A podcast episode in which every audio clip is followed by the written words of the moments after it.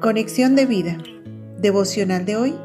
Edificación mutua, parte 2. Dispongamos nuestro corazón para la oración inicial. Padre, me has colocado como piedra viva en Cristo, miembro de un cuerpo espiritual. Guíame con tu espíritu y en amor a ayudar en la mutua edificación y a contribuir en el crecimiento de la iglesia a poner en práctica el amarnos unos a otros como Cristo nos amó. Amén. Ahora leamos la palabra de Dios. Romanos capítulo 15 versículo 1. Así que los que somos fuertes debemos soportar las flaquezas de los débiles y no agradarnos a nosotros mismos.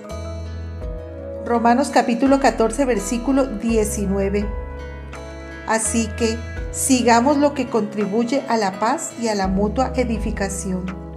La reflexión de hoy nos dice, no podemos menospreciar a los hermanos más débiles, ni tampoco a los que han caído en algún pecado.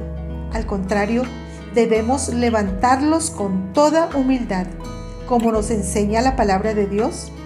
Hermanos, si alguno fuere sorprendido en alguna falta, vosotros que sois espirituales, restauradle con espíritu de mansedumbre, considerándote a ti mismo, no sea que tú también seas tentado. Gálatas 6.1 Esto debe ser así porque nosotros mismos podemos caer en una situación donde necesitamos que Dios, por medio de un hermano en la fe, nos levante. Pero debemos estar dispuestos a aceptar tal corrección pues es para nuestra bendición. Como dice el Salmo, que el justo me castigue será un favor y que me reprenda será un excelente bálsamo que no me herirá la cabeza. Salmo 141, versículo 5, parte A. Y si nosotros somos a quienes corresponde ayudar a levantar al caído, tenemos instrucciones prácticas como la que nos enseña el Señor Jesús. Por tanto, si tu hermano peca contra ti, ve y repréndele estando tú y él solos. Si te oyere, has ganado a tu hermano.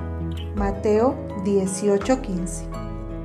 Hermanos, no busquemos agradarnos a nosotros mismos, sino contribuir a la mutua edificación, pues todos los creyentes necesitamos ser reconfortados, animados, edificados en amor y ninguno está exento de pasar por dificultades.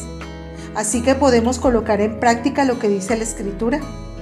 También os rogamos, hermanos, que amonestéis a los ociosos, que alentéis a los de poco ánimo, que sostengáis a los débiles, que seáis pacientes para con todos.